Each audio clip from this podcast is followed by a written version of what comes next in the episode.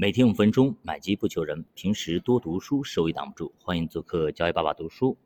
那么今天呢，盘面非常好看啊。今天为什么就涨那么多？上个礼拜不是连跌了两天嘛，对吧？今天为什么涨呢？其实有逻辑的，就是因为呢，在上个礼拜连跌两天之后啊，收盘之后马上啊，证监会就发布了一条爆炸性的新闻，也就是全面的实行注册制，所有的交易所，所有的板块。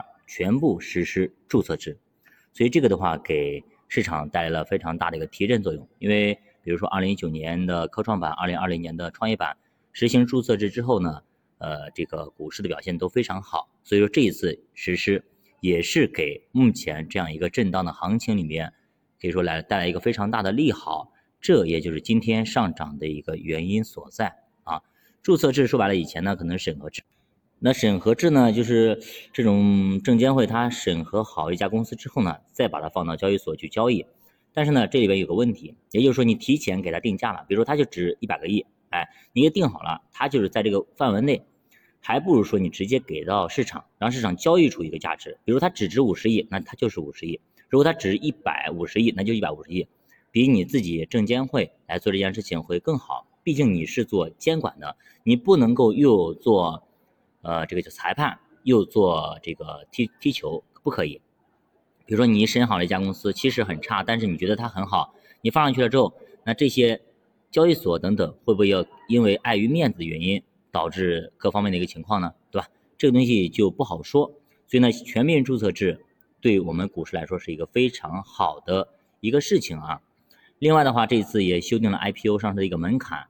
以前的话，连续三年盈利标准被取消掉了，也就是以前的连续三年必须要赚钱。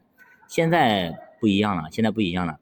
比如说主板这块，你那个市值大于八十亿，营收大于八个亿啊，你有一年净利润是正的，也就是一年是赚钱的，就可以上市啊，就可以上市。所以说它的门槛非常低，这个时候就有很多的这种小的企业吧等等也会嗯符合上市的标准。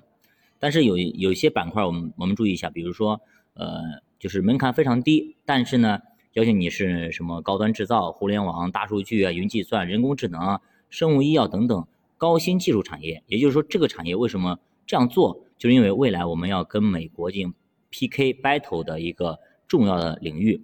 如未来十年到二十年，如果谁占领了这方面的一个优势，那谁将会成为下一个时代的呃这个权力的。有更有话语权的一个人嘛？这样说啊，所以这次的注册制配套也非常的完善啊，其实就是为了我们，我一一直说过，我们未来的方向肯定不是房地产，也不是基建，而是啊，就是全业类市场。所以说，我们必定要把我们这条腿给它弄好了，对吧？既然房地产趴窝进出口可能要受损，那这个时候必须要扶另外扶持一位，呃。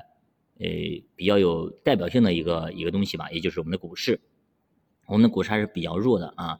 比方说，呃，我们作为世界上发展经济发展最快的国家，但是今年这两年我们的表现却是非常的不堪啊。我们甚至还不如俄罗斯，人在战火中的俄罗斯表现那么好，所以这一点就很尴尬。我们的经济表现那么好，但是但是我们的股市却是一塌糊涂，跟人家比都比不过，人家打仗都比咱好。所以说，你想想看。这个就是就很尴尬啊，所以说我们一定要好好的发展我们的这个股市。另外一方面呢，我们为什么要大力发展权益类市场？说白了啊，这个东西就相当于说我们要呃，包括国家层面也好啊，政府层面也好，是大力支持我们股市。希望呢，老百姓更有信心，把存银行的那几十万亿的存款，包括那些本来要用于消费和买房的钱，把它取出来用来投资。不能够光让啊企业来增加贷款，这个时候老百姓你也得啊也得有信心去消费去投资，不然的话这个一对吧？不然的话没有循环，没有循环就形成不了闭环，形成不了闭环，这潭水它还是一潭死水，必须它有流动性，它才是活水。那目前来说，老百姓本来就是用于买房子的钱，哎那些钱，房地产既然承受不了了，这个泡沫也没没必要去继续扩大。也扩大不了了，杠杆也没法加了。那这些钱去到哪里？哪个板块可能需要能够承受得了这么多资金呢？那么无疑就是我们的股市。所以全类市场肯定未来会有一个非常大的一个表现。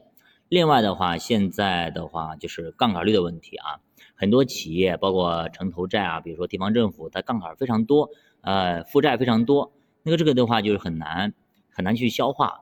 那这个时候该怎么去办呢？唯一的消化途径就是把这些负债变成了一种资产才可以。比方说，呃，上市公司发了很多债，地方政府发了很多债，那借出去的债，那么它要还本付息，对吧？那如果不想还本付息，那么你就把这些债换成资产，就是让老百姓入股。那这样的话就不用还本，也不用付息了。其实跟可转债的模式非常相似啊，就是本来你去买的可转债。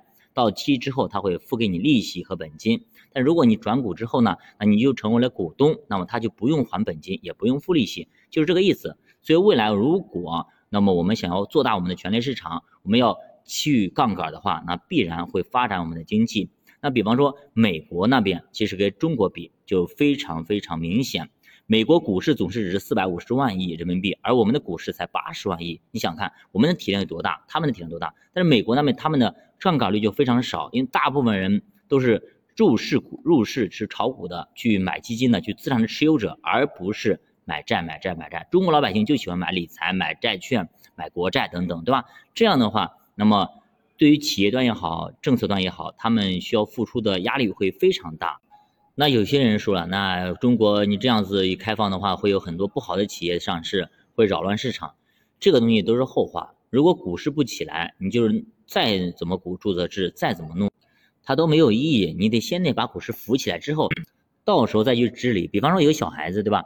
你你就担心他以后结婚的时候被会被骗，会怎么怎么样的，对吧？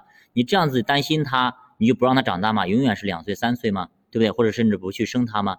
你必须先让他长大以后，他去谈恋爱，他去经历一些事情之后，到时候婚姻万一出现了问题之后，再去解决也不迟。